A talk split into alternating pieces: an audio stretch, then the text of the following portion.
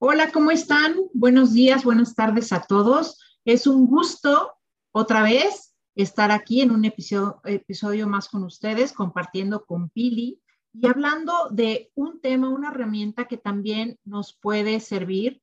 Eh, para eso están las herramientas, para, para trabajar. No a todos nos acomodan todas, pero seguro esta sí te puede resonar y te puede a lo mejor ayudar a resolver algún tema sobre todo a cambiar una emoción, que es lo que a veces nos está deteniendo. Y bueno, como sabemos, las emociones vienen, surgen de los pensamientos y los pensamientos de vivencias pasadas muchas veces que vuelven otra vez a reflejar esa emoción incómoda y a revivir historias que no nos gustan. Y es de eso que queremos hablar en este episodio. Pili, ¿cómo estás? Hola Marianita, preciosa, yo feliz de que otra vez esté aquí yo contigo. Sí, estoy muy contenta.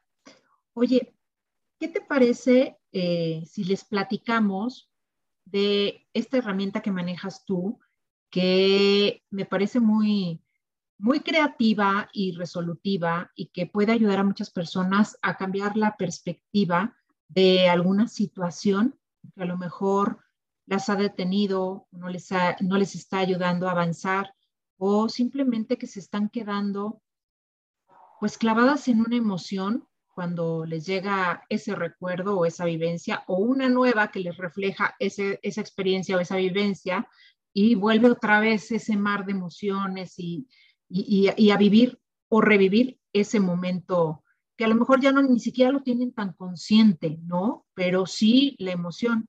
Eh, háblanos, platícanos cómo se llama y cómo la podemos trabajar el cuento terapéutico es una herramienta dentro de todo el tema de la escritura terapéutica. Y como bien decías eh, ahorita, eh, el cerebro funciona con metáforas, ¿no? Y a veces experimentamos cosas que no son tal cual lo que vivimos antes, pero que para el cerebro contiene muchos elementos de eso que vivimos. Y, y, reacciona como si fuera lo mismo, ¿no? Porque obviamente nuestro cerebro va acumulando información en el inconsciente y el objetivo de esta es protegernos, ¿no? Al final, si ya te caíste por ahí, pues no va a querer que te vayas por ahí, ¿no? Pero lo que sucede cuando hacemos esto es como tratar de eh, definir nuestro presente en función de lo que pasó en el pasado. Y está bien tener, tener el conocimiento y está bien tener el aprendizaje, pero no podemos vivir eh, creyendo que porque fue va a ser, ¿no? Y, y ahí es donde entra esta herramienta. Al final, como bien decías, cada vez que tú recuerdas algo, lo revives porque tu cerebro no puede reconocer el del presente, del pasado, del futuro. No, el, mente siempre está en el presente y lo que tú traes a tu mente es tu presente. Eh, así eh, estés pensando en la playa y no estés en la playa, para tu mente es como si estuvieras porque ahí está el pensamiento, ¿no? Entonces, ¿qué sucede? Que muchas veces vivimos como recordándonos ciertos momentos y a veces como que creemos que nos vamos a proteger, ¿no? Como que me acuerdo del tipo que me dejó y entonces no quiero que me engañen de nuevo y vuelvo a acordarme de eso y me vuelvo a enojar y no me permito conocer a alguien más o enamorarme. O intenté emprender una vez y fallé y ya no me permito hacerlo otra vez, mejor busco algo seguro porque seguro me va a pasar igual. Entonces, ¿qué hacemos? Traemos la emoción, traemos el recuerdo, lo volvemos a vivir y nos creamos la misma experiencia en el presente cuando no tendría que ser así, pero lo estamos eligiendo inconscientemente. Entonces, ¿qué hacemos con el cuento? La herramienta de cuento funciona porque sí, sí recuerdas lo que pasó, no cambiamos realmente lo que pasó, pero sí trabajamos uno desde una perspectiva diferente, no trabajo desde el yo, y además cambiamos el final. ¿Por qué? Porque el cerebro, eh, lo que tú vayas creando al escribir, lo va a ir creando en la mente, porque conforme vas creando las palabras, vas creando las imágenes y tu cerebro va viviendo la experiencia. Y entonces cuando terminas el, cambias el final y lo ves desde otra perspectiva, la emoción es diferente. Porque a veces lo que nos hace falta es como dar un pasito para atrás, ¿no? Como cuando ves una película y te das cuenta de quién es el malo y quién es el bueno, pero el personaje principal no lo puede ver. Eso hacemos con el cuento. Sacarte un poquito del estar adentro, como en La Bruja de Blair, ¿no? Que no sé si viste esa película, que la cámara casi casi la traían aquí en la frente y tú como espectador pues veías lo mismo que ahí, no veías ni por dónde le iba a salir la bruja, el muerto y lo que sea pues igual, o sea, vas por la vida con esto así, así, así, y no alcanzas a ver otras posibilidades.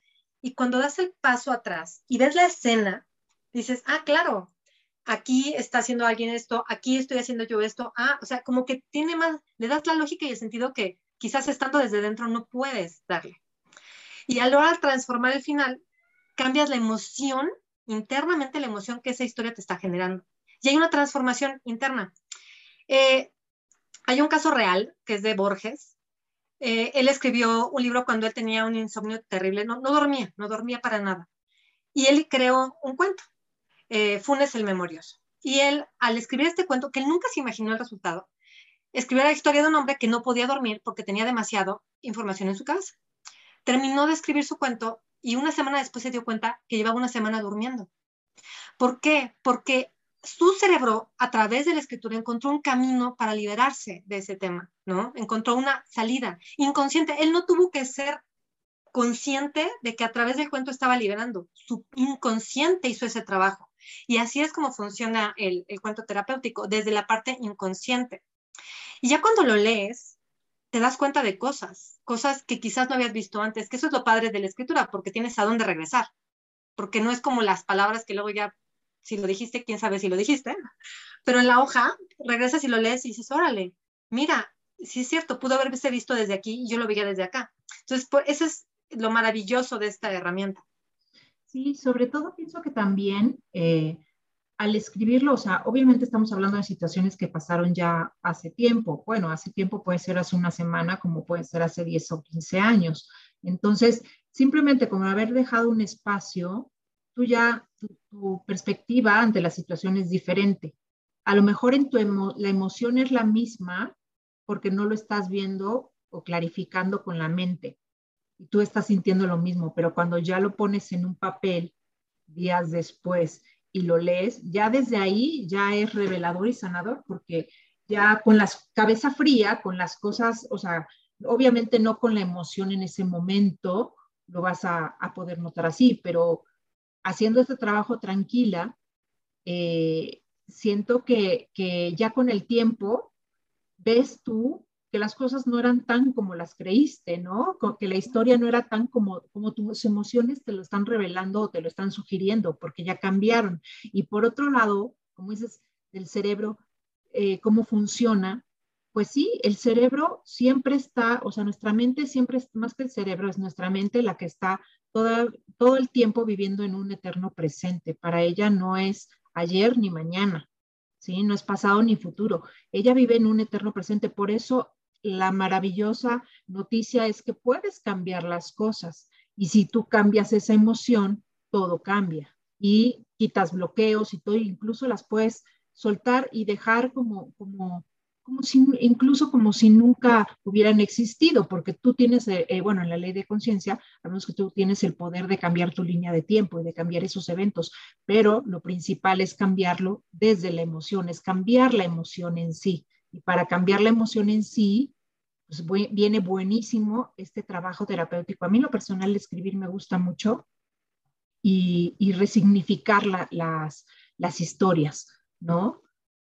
Fíjate que a veces lo que más nos duele es cómo terminan las cosas. Eso es como que lo que más nos duele, cómo terminan. Es que no terminan porque tú las sigues reviviendo, o sea, terminan entre comillas, Ajá pero realmente no terminan porque tú las sigues reviviendo con otras experiencias, con otras personas, con otras situaciones, pero al final es la misma emoción y es el mismo origen. El origen partió de aquella vez en donde te hicieron, donde hiciste, donde te lastimaron, donde fuiste víctima. Y eso es lo que hay que cambiar. Sí, porque de hecho, o sea, el cuento no es para transformar tu vida, sino está enfocado en trabajar hechos concretos que como tal tuvieron un inicio, un, clímax, como, como en una novela, y un fin. O sea, el fin puede ser eh, cuando rompiste con la pareja, cuando te corrió tu jefe, es una situación, con el nombre, el, lugar, hora, fecha y todo, ¿no? Sí. Que en ese momento tuvieron un, un, final, que a veces puede ser un final que te genera culpa, porque yo debía haber hecho esto distinto, yo debía haber dicho, o la ira de es que, ¿por qué me hicieron esto? Esto fue injusto, o el dolor, ¿no? La tristeza de, de pérdida, pero cuando uno lo ves desde fuera, ahí empiezas a transformar la mirada de entrada, ¿no? Lo sientes distinto, porque es como ver la película. Y cuando cambias el final, te permites hacer eso que decías, cambiar tu línea de tiempo, porque para tu mente pudo acabar así y acaba así, porque tú te lo estás creando en tu mente. y le haces ese final. Yo tenía una, una de las alumnas del taller que, que hice hace poco, me decía, es que, pero es que eso no pasó. Y le digo, sí, está bien, es un cuento. No pasó realmente, pero va a pasar para ti. Y va a pasar para ti porque es lo que tú quieres que pase. Le digo, eh, la realidad está sobrevaluada porque la realidad como tal no existe, existen los hechos. Pero lo que solemos llamar realidad realmente es percepción. ¿Desde dónde estás percibiendo tú? Para ti esa es tu realidad, pero eso no significa que sea la realidad para todos ni una realidad única. Entonces puedes elegir y eso es algo como que a mucha gente le cuesta porque se aferran a algo que es, es la realidad. Yo creo que tenemos que empezar a darnos cuenta que la realidad es lo que nosotros queremos que sea. Yo puedo elegir cómo me quiero sentir. Otra chica que estuvo en el, en el taller me decía que, que estaba en un grupo de apoyo por una pérdida que tuvo y decía, es que yo me salí porque todas las mujeres ahí decían que teníamos que sufrir eternamente por esta pérdida y yo no quería eso para mí. Digo, está perfecto, porque tú estás eligiendo cómo vas a vivirlo. Aunque el resto del mundo, su realidad, sea sufrir eternamente, para ti no, y estás eligiendo. Y esa es la eh, capacidad que tenemos, elegir nuestra realidad. No tiene que ser la que todos ven, ni la que todos aceptan, sino la que para mí es más sana y es mejor. Y a eso te ayuda el cuento, sobre todo en la transformación de ese final. Claro, y, yo difiero en, en, la parte en la que dices no te ayuda a transformar tu vida, pero yo creo que sí, porque dependiendo la, la situación, o sea, dependiendo la vivencia y la emoción tan fuerte o no que sea, está frenando una parte de tu vida, un área en donde no estás pudiendo desarrollarte o conseguir eso que quieres, ¿no? O, que anhelas. Pero también inconscientemente algo que nos está frenando en una área, nos está, aunque no lo notemos de pocos, pero nos puede estar frenando en otra. A lo mejor no es la que nos interesa tanto, pero también hay una carencia en otras áreas porque la carencia viene de ti, que la estás generando a través de una emoción y de una creencia que se creó por una vivencia, una experiencia pasada. Entonces, cuando tú logras sanar esa parte y la destapas y queda atrás, eliminada, borrada o simplemente sanada y perdonada, tu vida empieza a cambiar y sí se empieza a transformar, aunque sea en algunas cosas, pero va a dar un giro. Entonces sí terminas transformando tu vida porque puede ser a lo mejor un cambio en un área, la que se abra y se logre destapar, pero esa automáticamente, porque tú eres tú, tú eres el que está generando tu vida, tú eres el, que lo está creando a través de tu pensamiento y de tus emociones. Entonces, al momento de que tú destrabas algo, las demás fichas como de, de ajedrez se empiezan a mover ¿no? Entonces terminas a la larga transformando tu vida, obviamente si sigues trabajando y sigues avanzando en esas, en esas otras áreas.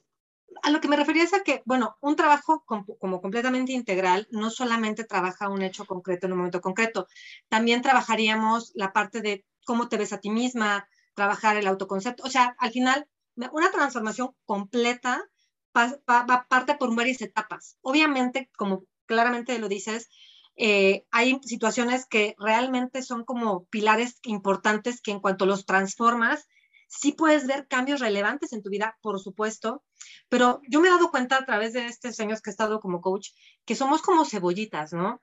Adentro, hasta adentro, hasta adentro está como la semilla de nuestro espíritu y nuestra alma perfecta, llena de sabiduría y todo, y nos hemos llenado de tantas capas desde nuestra infancia, con todo lo que hemos aprendido, lo que hemos cuidado nosotras, lo que creemos del mundo, que a veces no nos permitimos llegar a ese centro y, conforme vas trabajando esta historia te quitas como muchas capas, ¿no? Y a veces mm, te falta trabajar un poquito más, crees que ya con esto ya está, y sí, puedes avanzar un gran trecho, pero yo me he dado cuenta y me ha tocado con clientes que regresan y me dicen, ¿sabes qué?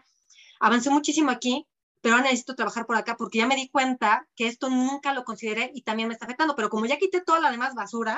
Pero ahí transformó, porque antes no se hubiera dado cuenta y ya empezó a transformar su vida. O sea, a final de cuentas la terminas transformando, porque el que tú empieces a ser consciente en una cosa y le empieces a trabajar, va, eliminando esas capas de cebolla. Al final de cuentas, hasta el día que, trascendamos, que, que moramos, vamos a dejar de trabajar. O sea, porque es un trabajo de toda la vida. Pero empiezas a cambiar tu vida desde ese día uno que decides abrir esa puerta, a lo mejor muy oscura, muy dolorosa, a lo mejor no, dependiendo de las circunstancias de cada quien, desde ese día en que decides abrirla y atravesarla. porque de ahí es como las papitas, no puedes dejar de comer solo una. O sea, ves los resultados y empiezas a buscar más o te empiezan a reflejar tu realidad, tus circunstancias, otras cosas que hacen falta. Aquí, aquí. Entonces, hacen falta trabajar y entonces ya sigues el camino, pero lo importante y muchas veces lo que, lo que también he visto en, asesorías es que cuesta dar ese primer paso, el darnos cuenta, aceptar y reconocer y abrir la primera puerta y decir, uff, o sea, con todo, pero voy. O sea, yo prefiero seguir y librar e, este túnel oscuro y ver la primera luz que seguir viviendo como estoy o, o en este estado que no me está haciendo pleno y feliz.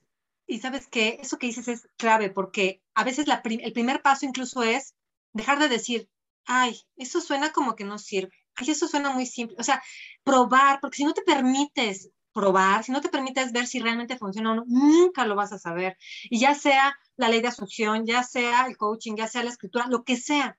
Si llegó a tu vida y lo estás escuchando, es por algo. O sea, las cosas no son casuales, o sea, son causales, es por algo. Algo, hay algo ahí que tienes que aprender. Si no, no lo escucharías, no serías consciente de que está. A veces vamos por la vida buscando una respuesta y se nos aparece y decimos, ay, pero suena muy fácil. Ay, pero ¿a quién le sirve eso? Si no te das chance de abrir esa primera puerta y dar ese primer paso. A mí me pasó con clientes que empezaron trabajando conmigo y de ahí empezaron a avanzar y ahí hice otras cosas y han empezado a abrirse puertas, pero el primer paso fue permitirse trabajarse a ellas mismas, ¿no? Conectar con ese dolor, verlo de frente, reconocer que lo vivieron y elegir transformarlo. Y en el momento en el que das esa primera transformación y te das cuenta que se puede, como dijiste, dices, yo quiero más. O sea, si ya cambié esto, puedo cambiar lo que quiero. Pero si nunca te das la, oportunidad de probar y darte cuenta si te sirve o no, no te vas a dar la oportunidad de conocer esta o muchas otras herramientas que existen que te pueden abrir la posibilidad de encontrar lo que estás buscando de verdad, ¿no?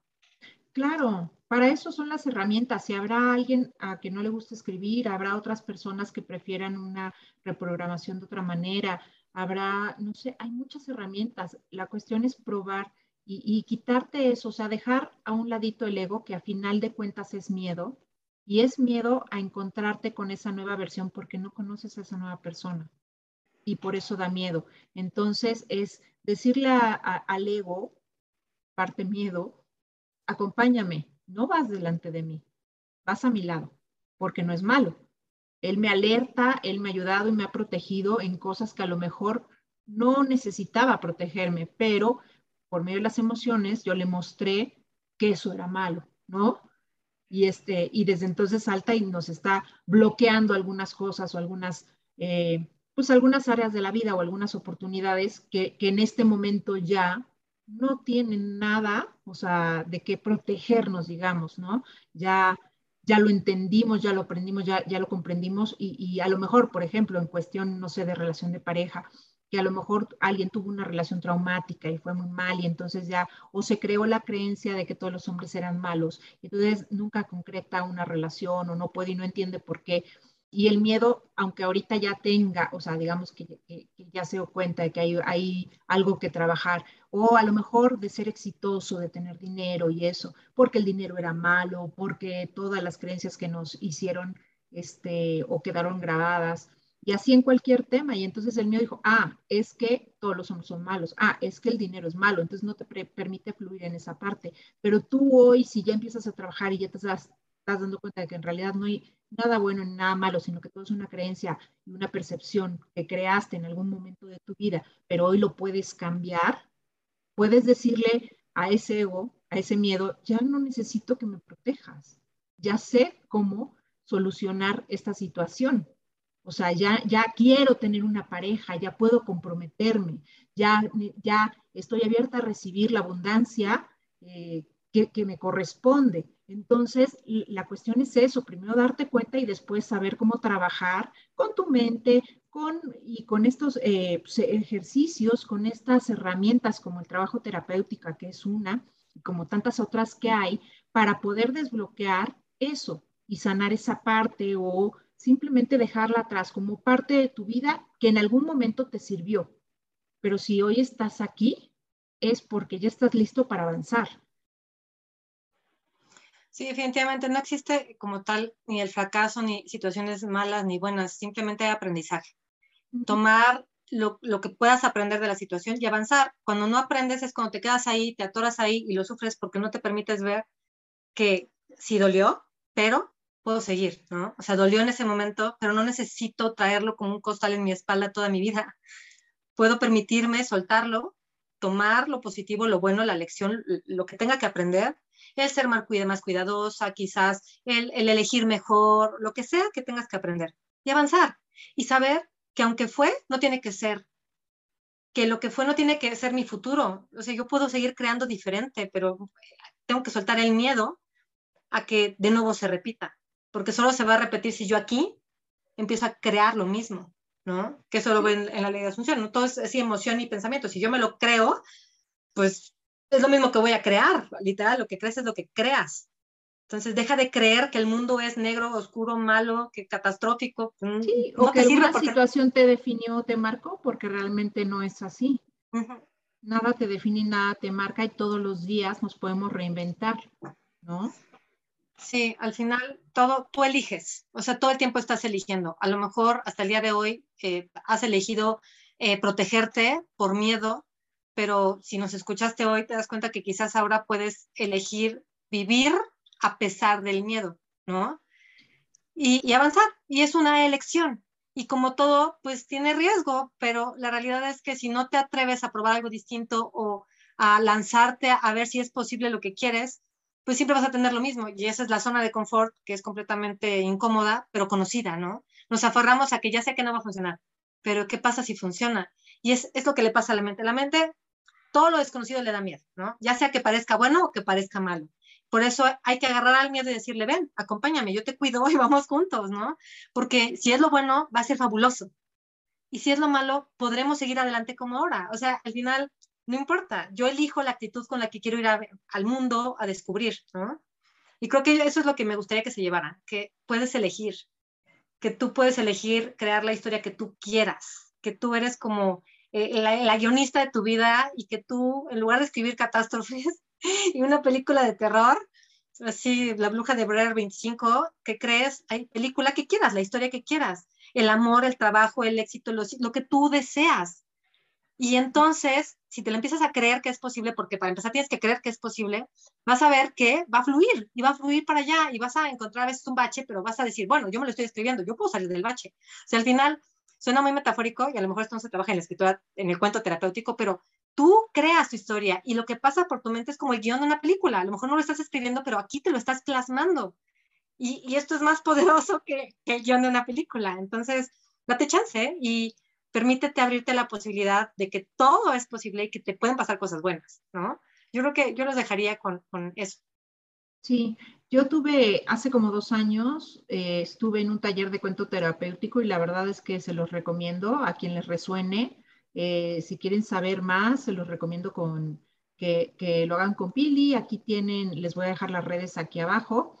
Y eh, a mí me gustó mucho, no lo hice con Pili, pero me sirvió en ese momento. Todo va sumando, todo lo que hagas por ti y para ti siempre suma tu vida y es algo que, a mí me gustó, que me sirvió, que les recomiendo. Así es que si te resuena y quieres más informes, escribe la Pili.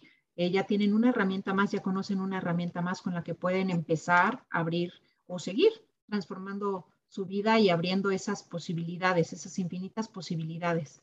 Sí, el 4 de marzo voy a dar un taller de, cuento terapéutico, por 4 de marzo 2022, no sé cuándo nos estén escuchando, pero es, ese día voy a dar este, un taller de cuento terapéutico.